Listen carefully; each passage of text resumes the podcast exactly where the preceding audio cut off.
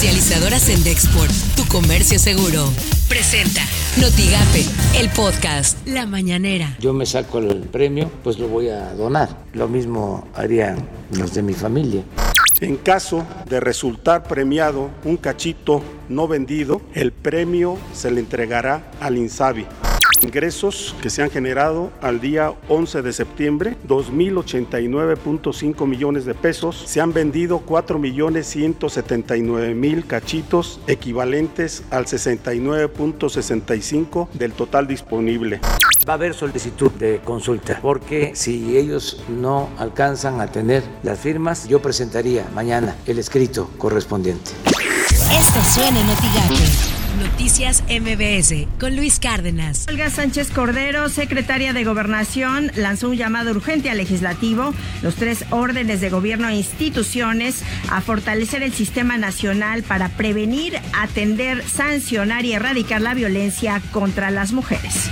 En la Secretaría de Gobernación he iniciado una verdadera y auténtica cruzada contra la impunidad, contra la corrupción y contra la injusticia, de la mano con las fiscalías, procuradurías, el Poder Judicial, hemos emprendido un esfuerzo sin precedentes para apoyar al sistema de justicia por las mañanas con Ciro Gómez Leiva. Mañana, mañana se cumple el plazo para que se presenten las más de 1.800.000 firmas necesarias o por lo menos 1.800.000 firmas necesarias para eh, solicitar una consulta popular sobre si se debería llevar a juicio, en este caso es la propuesta sobre si se debería llevar a juicio a los expresidentes de la República. Y aunque la recaudación de firmas fue impulsada por Morena, pues no parece que se alcance el número suficiente.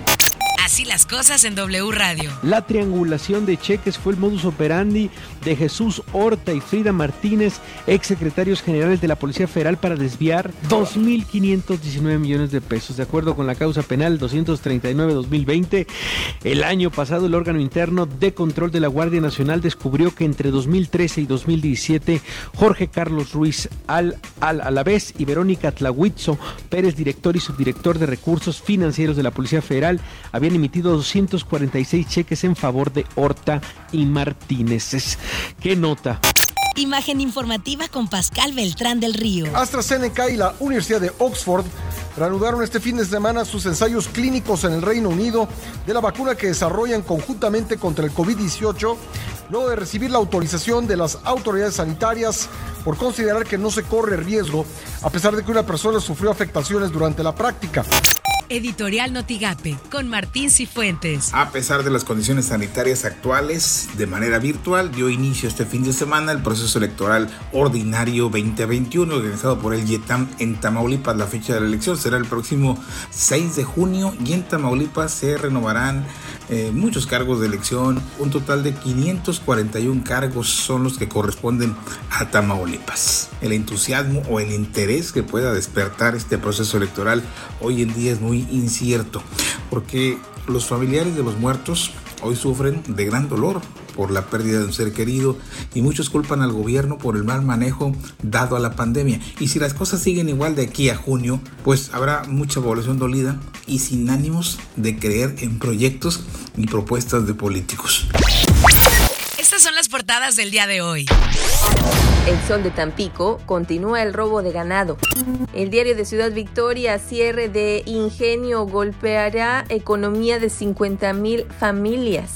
La red de Altamira, comerciantes sin recursos, retiran filtros sanitarios. Milenio bajarán switch a las plataformas digitales si incumplen al fisco. La jornada, López Gatel, hay sabotaje constante al plan anti-COVID. El economista, empleo formal regresó a la vida. En agosto se crearon 92.390 plazas. Notigape arranca proceso electoral aún sin definir si habrá actos masivos de campaña. Escuchemos al consejero presidente del INE, Juan José Guadalupe Ramos. Estableceremos el contacto y la comunicación permanente y constante con las fuerzas políticas en las próximas semanas para, a la luz de las determinaciones que van tomando las autoridades del sector salud, eh, ir emitiendo protocolos que sean producto del consenso más amplio de las fuerzas políticas. Lo que tienes que saber de Twitter.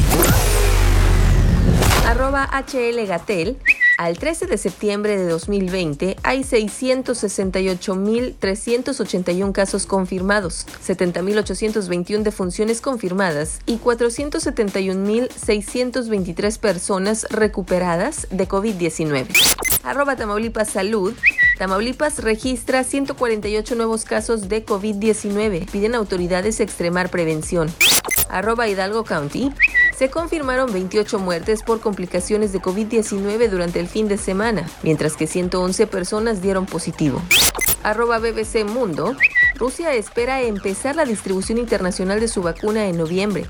Arroba Felipe Calderón presentamos la impugnación al acuerdo del INE México que niega el registro como partido político a arroba Mex Libre. Tenemos la razón y nos asiste el derecho. Confiamos en la justicia del Tribunal Electoral.